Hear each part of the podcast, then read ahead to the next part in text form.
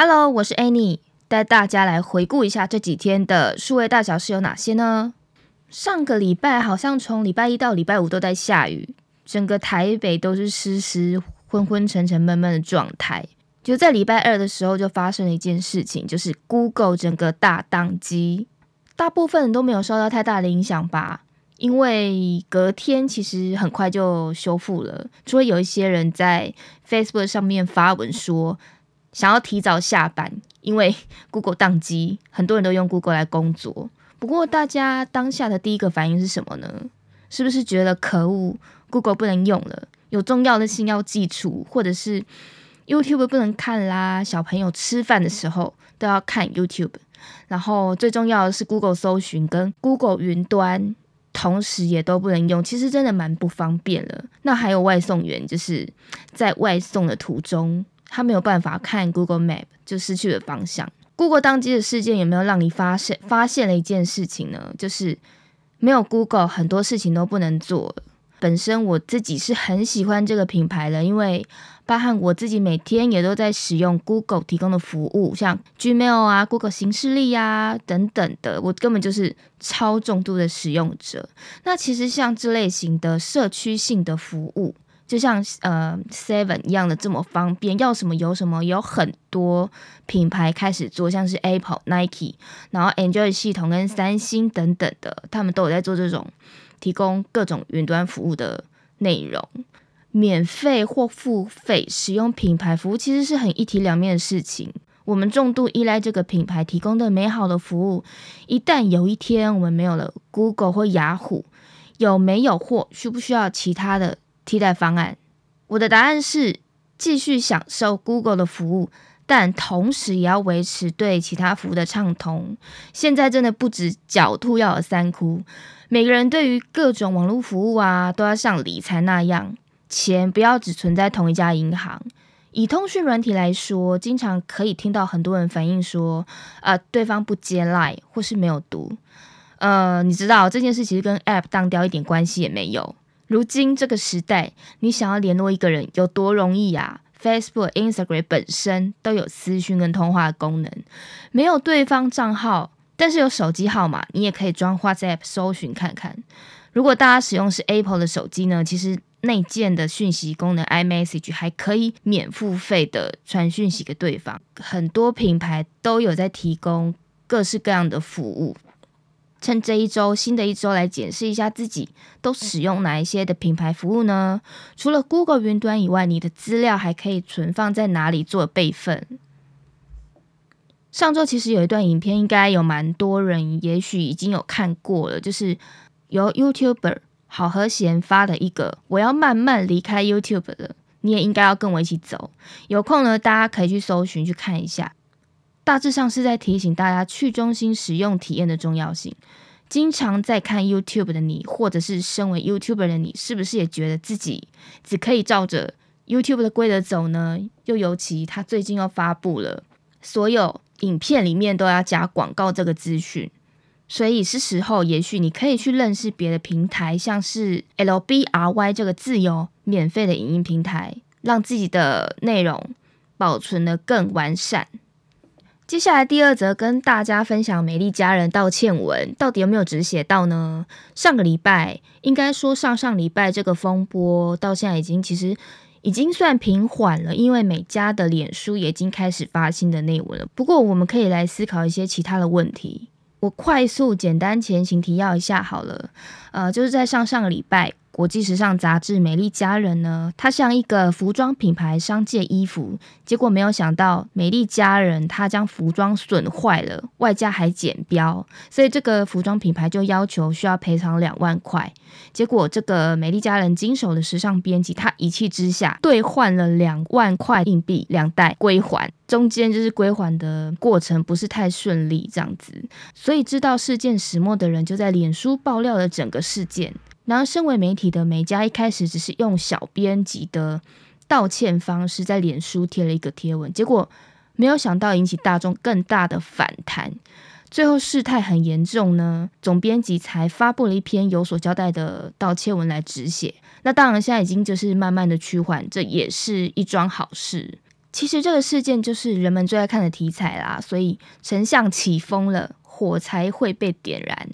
那当然，我们可以看到有一些网友他很气愤，在每一篇的每家文章下方留言，警告所有人说美嘉有多可恶。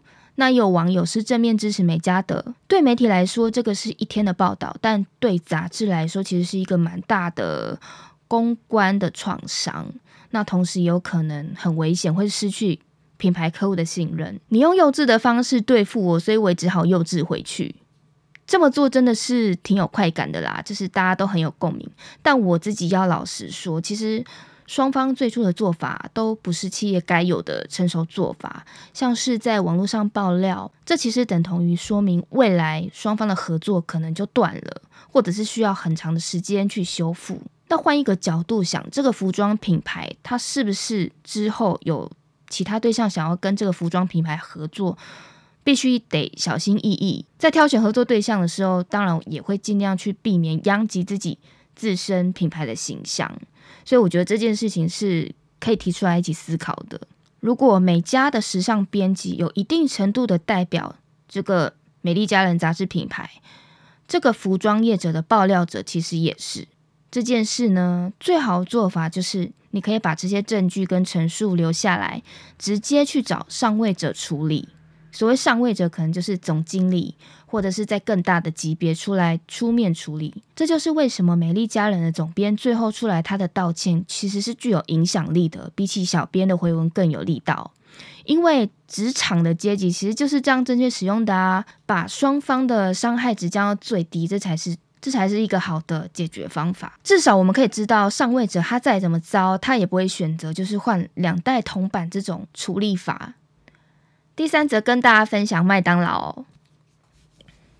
最近圣诞节已经快要到了，其实这个礼拜就圣诞节了嘛。有些朋友应该上个礼拜从媒体新闻上已经有看过这个案例了，就是瑞典麦当劳呢，他在当地新开了一间发廊，为当地提供了剪头发的服务，但是他只能剪一种发型，就是金色拱门头。对，没错，就是麦当劳那个 M。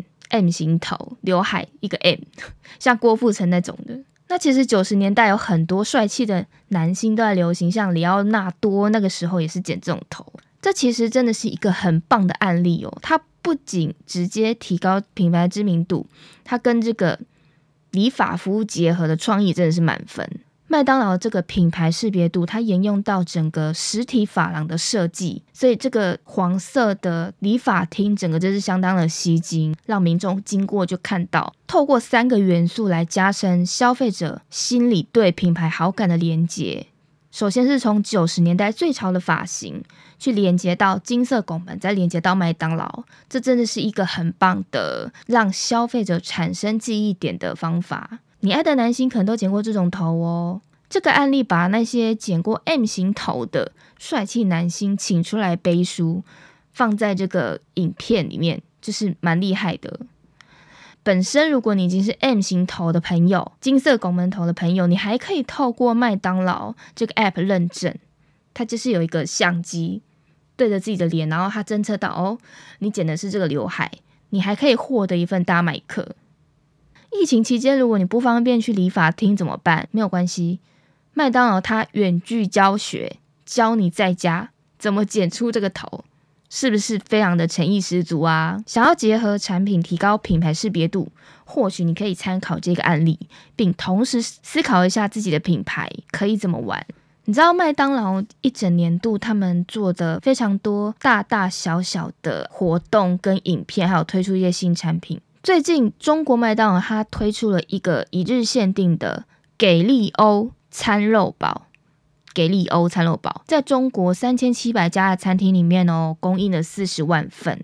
那这一款汉堡，它里面除了加上特制的汉堡酱外，上层就覆盖了巧克力品牌 Oreo 的巧克力碎片，下层则是就是四磅四磅的午餐肉。Oreo 应该就不用特地介绍，大家都知道。那午餐肉呢？午餐肉呢，早期是美军的伙食，现在也被大量的运用在各种料理中。应该在吃韩式部队锅、日式寿司，还有冲绳当地的料理都见过。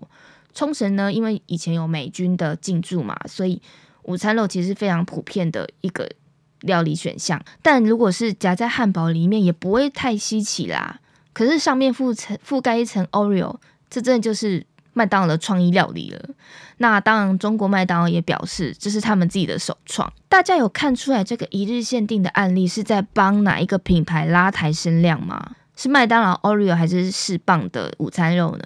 这个产品主要是在强调麦当劳跟士棒午餐肉的联名。那我个人会觉得 Oreo 它在这个产品。里面它看起来比较像是出来抬轿的，当然，因为 Oreo 是一个大家普遍已经知道的品牌了，各位其实不用纠结这个口味吃起来是如何，因为当你在被这么奇怪的口味吸引的时候，你已经把这整个产品的名称还有联名的内容深深的记在你的心里了。不过，我觉得最有趣的是中国麦当微博下面的留言，有网友留言说，没必要出的新品可以不要出。然后还有人留言说：“我感觉隔壁的气泡薯片还可以。”不知道大家圣诞节都收过什么样的圣诞礼物呢？呃，我觉得身旁应该没有人比我惨吧。我记得在我小学六年级的时候，班上都会举办交换礼物的活动。我抽到了一个我心仪男生的礼物，当下心里已经做好心理准备，不管这男生送给我什么，我都会很珍惜。结果一打开。是家政课他做的三坨小沙包，不知道大家知道小沙包是什么吗？就是那种 那个可以以前就是没有什么电动的年代，有沙沙包可以这样丢在手上玩，轮流玩的那种东西。真的这件事情真的让我有很有阴影到现在，所以大家如果下次交换礼物的时候，务必还是好好挑一下。圣诞节收到毛衣，应该有一派人会很感动，但有一派人会很认真思思考说，呃，我是要什么场合穿这种红红的啊，或是绿绿的毛衣？